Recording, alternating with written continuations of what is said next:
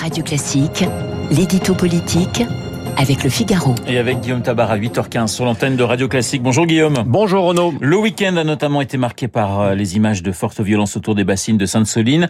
De quelle manière ces images peuvent-elles peser dans le débat actuel? Écoutez, ce qui est évident, c'est que ce spectacle incroyable, un spectacle quasiment de guerre, va peser dans l'opinion. Alors, a priori, on est loin du débat sur les retraites. Hein. La question des bassines, c'est-à-dire des réserves d'eau en vue de l'irrigation de terres agricoles, n'a pas grand-chose à voir avec le passage à la retraite à 64 ans. Mais la manifestation violente de ce week-end s'inscrit dans un contexte global de tension autour de la réforme des retraites.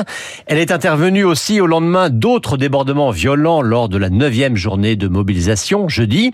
Et enfin, elle se fait avec la participation avec la complicité, pourrait-on même dire, d'acteurs politiques qui cherchent clairement à déstabiliser le pouvoir d'Emmanuel Macron. Alors Guillaume, vous parlez de la complicité d'acteurs politiques. Accusez-vous la gauche d'être responsable de ces violences? Bon, écoutez, il ne s'agit pas d'accuser, mais il s'agit de constater qu'une grande partie des dirigeants de la gauche et pas uniquement à LFI, euh, tient un discours qui repose sur trois principes.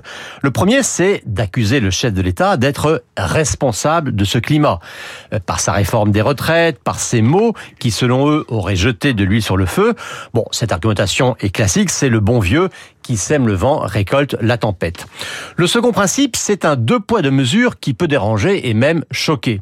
Car la gauche est prompte à dénoncer à dénicher les violences policières, voire à pointer en bloc là violence policière, mais quand ce sont les forces de l'ordre qui sont prises à partie, là, rien, pas la moindre condamnation.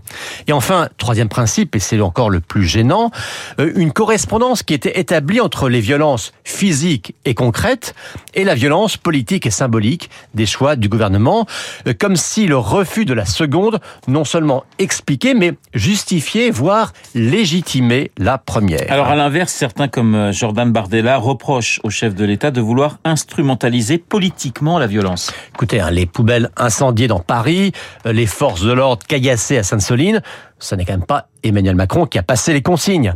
Mais c'est vrai que face à cette situation, face à ces menaces pour l'ordre public et la paix civile, bien le chef de l'État, de par sa fonction, peut se poser ou apparaître en rempart contre le désordre.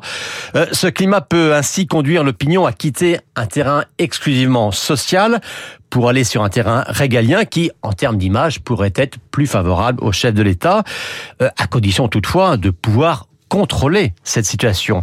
Mais euh, se poser en défenseur de l'autorité de l'État peut éventuellement faire basculer des gens qui sont opposés à la réforme des retraites, mais qui ont peur ou qui en tout cas refusent une situation qui deviendrait insurrectionnelle. L'édito politique signé Guillaume Tabar. Tout de suite, Guillaume Durand, les stars de